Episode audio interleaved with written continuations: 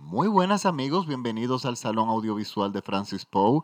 Yo soy Francis Poe y les doy nuevamente la bienvenida a mi espacio, un podcast donde yo hago recomendaciones de películas en plataformas digitales, pero películas cuyos directores abrazan el cine como una expresión de arte. Para esta semana les traigo una recomendación de la plataforma de Netflix. Es una película del año 2018 y es una película surcoreana y el nombre de la película como sale en Netflix es Burning. Eso es como quemándose en inglés, pero aparece en inglés en el buscador. Miren, esta película es dirigida por Shang Dong Lee, un muy respetado director surcoreano y protagonizada por Ah In-jo, Steven Yeun y Jung Seo-jung. Miren, para serles sincero, yo tuve problemas esta semana para encontrar una película para recomendar. Vi, sin exagerarles, como 11 películas en Netflix que prometían ser películas muy buenas y resultó que en su mayoría o no me gustó y, o las otras me gustó pero no me entusiasmó. Me gustaron pero no me entusiasmaron. Entonces tenía un gran dilema yo con qué película iba qué película iba a recomendar yo para esta semana me fui desesperadamente a YouTube a ver si había alguna película libre de derechos de autor y encontré realmente una. Es una película mexicana que luego yo haré el podcast, pero resulta que a pesar de que a mí la película me gusta mucho, es una película importantísima en la, en la, en la filmografía de México, resulta que aunque la copia en YouTube estaba buena, la resolución no estaba muy buena. Y a mí no me gusta recomendar cine clásico que no esté restaurado y que no esté en, óptimas condiciones. Entonces, ayer me em, volví a Netflix y seguí buscando y encontré esta película, Burning. Miren, eh, después de buscar bastante, resulta que esta película eh, es del director Shandong Lee. Y este director es una persona muy respetada, es un director muy, una persona muy versátil y con una inteligencia increíble. Él era, primero fue profesor de literatura allá en Corea. Luego de ser eh, profesor de literatura, se dedicó a escribir guiones. No, perdón, se, dedicó a la literatura, a ser un escritor y le fue muy bien, no solamente en ventas de libros, sino con la crítica. Y luego de ser escritor se pasó a ser guionista, a eh, pasó a hacer guiones para películas y luego pasó a ser director de cine. Y nos ha entregado ya seis películas en un periodo de 20 años. O sea, él se toma su tiempo trabajando las películas, pero todas son maravillosas. La película anterior a esta, eh, se llama eh, Poesía y estuvo mucho tiempo en Netflix. Señores, y esa película tiene una belleza y una calidad que, era, que fue impresionante.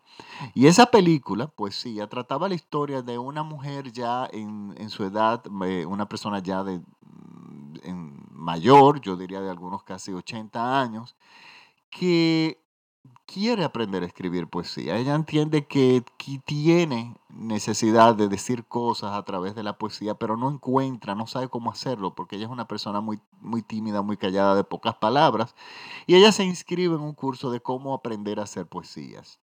Y ahí se desarrolla esa película. Y dice, miren, en esa película la poesía eh, tiene una importancia enorme. O sea, la película es una metáfora, está llena de metáforas como la poesía y realmente es una poesía visual. Pues resulta que ahora, unos años después, este director nos trae esta película que se llama Burning, que si bien es totalmente diferente a la otra, hay esos toques de autor que ya, que ya vemos aquí. Y, es, y uno de los que a mí más me gusta es el uso de las metáforas. Y el uso de... y es otra Y esta película también es una poesía visual, al igual que la otra. Pero ¿qué pasa? Esta película es un drama con disfrazado de thriller, yo diría es una película muy original, extremadamente original, pero yo tengo que advertir algo. Esta película no es para todo público, pero es para toda persona que le gusta el cine en su totalidad, o sea, el cine serio como una obra de arte al 100%. Esta es una película que nos intriga, o sea, nos arropa, pero no es cine fácil. O sea, no es cine fácil en el sentido de que muchas, estamos en unos tiempos, y yo lo he dicho muchísimas veces, estamos en tiempos donde todo se nos da masticado, que todo está a un clic de distancia, donde las respuestas y las conclusiones están solamente a un clic. Tenemos vivimos en una época de la inmediatez de absolutamente todo. Y cuando, y nuestro cerebro ya se ha acostumbrado, hay una, hay una generación entera que se ha acostumbrado a operar así. Entonces resulta que cuando nos damos con algo que las conclusiones no son puntuales, el cerebro trata de rechazarlo. Entonces, eh, si usted es una persona que, va, que le gusta el cine de, eh, o está buscando una película para entretenerse o de repente que sea bonita, que e, esta película es hermosísima. Esta película es cine de primera, pero esta película hay que dedicarle mucha atención. Es una película que hay que pensarla, es una película que te sigue dando vueltas en la cabeza tiempo después de haberla terminado. Es una película que una vez la terminas de ver no te abandona si realmente te gusta el cine. De hecho, yo a medida va pasando el tiempo le voy encontrando cada vez más, más detalles, a medida que la voy eh, repasando en mi cabeza, voy encontrando más aspectos admirables eh, diariamente. Y miren, ¿qué nos cuenta esta historia? Esta historia nos cuenta de este joven que trabaja como mensajero y él pertenece a una familia eh, dividida, una familia que tiene un serio problema de comunicación. Su padre tiene problemas con la ley porque atacó a, una, un, a un funcionario público. Y el padre es una persona que no habla mucho, pero cuando se manifiesta lo hace con violencia. La madre hace 16 años que él no la ve. O sea, ahí hay cero comunicación. O sea que estamos frente a un joven que, y tiene, que tiene un trabajo donde el lenguaje incluso es limitado. Eh, buenos días, buenas noches, mire su paquete, etc. Y este joven logró entrar a la universidad, logró graduarse de letras. Y el sueño de él es escribir una novela, lograr escribir una novela, lo cual él no está teniendo mucho éxito, no, nos damos cuenta inmediatamente. Bueno, pero en su trabajo, como mensajero, se reencuentra con una compañera de escuela que en su momento era una chica, digamos, era, no era muy atractiva, pero hoy ya es una mujer muy atractiva. Y bueno, se reencuentran ya como jóvenes adultos, inician una relación.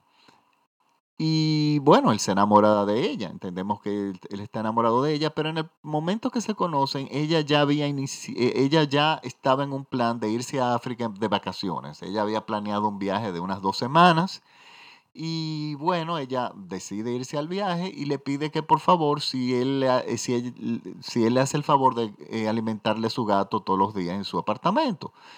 Y él, eh, bueno, él perfectamente acepta. Y durante dos semanas él va a visitar, va al apartamento de ella a alimentar a su gato. Pero ¿qué pasa? Nunca vemos el gato. El gato, eh, a pesar de que se come la comida, se bebe el agua, pues nunca vemos al gato. Y él los busca en un apartamento pequeñísimo. O sea, un apartamento de una, de una habitación y en la misma habitación tiene la nevera y la pequeña cocina. O sea, una, una pieza muy pequeña.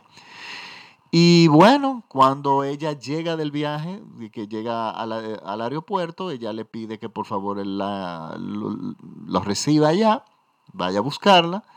Y cuando él va, resulta que ella llega con otra persona, con otro hombre. Y este hombre es una persona eh, muy adinerada, eh, joven, intelectual o bastante inteligente, muy atractivo. Inmediatamente esto causa una sensación de muy desagradable entre en nuestro protagonista. Y bueno, resulta que por alguna razón argumental, la cual yo no voy a entrar en ninguno de esos detalles, la chica desaparece y el único vínculo que tiene nuestro protagonista con esta chica para poder saber algo de ella es ese joven rico que él, que él que conoció con el que vino con ella en el viaje. Y él no tiene más opción que comunicarse, mantenerse y tratar de tener contactos con él para tratar de ver, averiguar qué ha pasado con la chica, porque de alguna forma él empieza a pensar de que esta persona está involucrada en la repentina desaparición de esta joven. Y bueno, de esto se trata, la película se va, se, se, disfraza de thriller en todo este, eh, en este, en todo, a partir de este punto. ¿Qué pasa? La película nos atrapa así como nos atrapa un thriller. O sea, acapara nuestra eh, atención. Y nos cocina fuego lento, pero un fuego muy intenso y muy continuo. Con una película que, bueno, quiero destacar las actuaciones. Sin las actuaciones, la película hasta cierto punto perdería eh, cierto sentido. Tiene actuaciones extraordinarias. Y bueno, ¿y qué pasa? Nosotros tenemos una película eh, llena de metáforas, llena de símbolos, llena de eh, visuales, que nos que cuando termina la película y nosotros nos quedamos bastante desconcertados, todo al final, después de que pasa un rato de nosotros haberla visto y nosotros meditarla, las cosas empiezan a tomar sentido. Hay un, entonces, tenemos que estar muy atentos. Esta película le ha ido muy bien en todos los festivales. ¿eh? Esta película le ha ido con los festivales, sobre todo los de las premiaciones de grupo de críticos. En Asia le fue muy bien. Eh, pasó por Cannes también. O sea, es una película que es realmente cine puro. Y déjeme decirle, eh, para mí esta película fue una maravilla. Ahora es, una, es un reto verla, pero es una película que es extraordinaria para los foros, es, una película extraordinaria para hablar de ella, porque hay mucho que discutir. Yo les puedo adelantar que hay ciertas eh, metáforas que son importantísimas a la hora de uno entender el verdadero sentido de la película. créanme algo, mira, o escuchen algo, el cine no necesaria, tu verdad no tiene que ser absoluta ni la verdad de otra persona también. O sea, como otra persona entendió la película y como la entendiste tú, pueden ser puntos totalmente diferentes y ambos estar, eh, acertar en la interpretación de la película. Porque a veces el cine es así, a veces el cine es como una sinfonía, que a unos le llega de una forma y a otros le llega de otra. En esta película es importante que tomen en cuenta algo. No es, gratuito, no es gratuito que cuando él va al apartamento a alimentar al gato, él nunca lo ve. Eso es importante. También es importante la metáfora de los invernaderos. ¿Para qué sirven los invernaderos? ¿Por qué esa obsesión del director de hablar y de presentar tanto los invernaderos? ¿Por qué uno de nuestros qué significa cuando uno de nuestros protagonistas le dice al otro constantemente y le habla bastante extendido sobre esto, de que su hobby es quemar invernaderos? Eso es una metáfora poética totalmente. Porque en la, en la secuencia donde nuestro protagonista está eh, haciendo el amor por primera vez con, la chica, él levanta la cabeza y mira hacia una, hacia una pared que está iluminada por el sol y luego mira hacia la ventana. Y, lo, y mira otra vez a la pared y nuevamente a la ventana. Y, y lo, esto se repite muchísimas veces, algo que para nosotros los espectadores no tiene ningún tipo de sentido. Pero si nosotros lo vemos como una metáfora, eh, con una metáfora que está vinculada al concepto que hablan de los invernaderos, empieza a tener sentido. Si, vemos el, si sabemos interpretar el abrazo de uno de los abrazos al final de la película, también entendemos, empiezan las cosas a hacer sentido y la película empieza a revelarse después de que nosotros la vemos. Miren, yo siempre he dicho con la fotografía lo siguiente. A mí me gusta mucho la fotografía, la hago. Eh, y yo siempre he dicho, y me gusta ver las fotografías viejas. ¿Por qué? Porque yo pienso, esto es un criterio mío muy personal, que las fotografías con el tiempo se siguen revelando. Que una vez uno ve una fotografía hoy hoy y ves esa misma foto dentro de 10 años y tú vas a ver muchas otras cosas que no viste 10 años antes. Y si vuelve la vez y la ves 10 años después, la foto te va a decir otra cosa. La fotografía tiene esa magia y eso lo captura el cine. Cuando terminas de ver la película, tú vas a entender una cosa y se, vas a entender algo, pero luego a medida pasa el tiempo, vas, vas, ir eh, vas a revelar cosas nuevas. La película en tu mente se queda como una fotografía y va revelando cosas.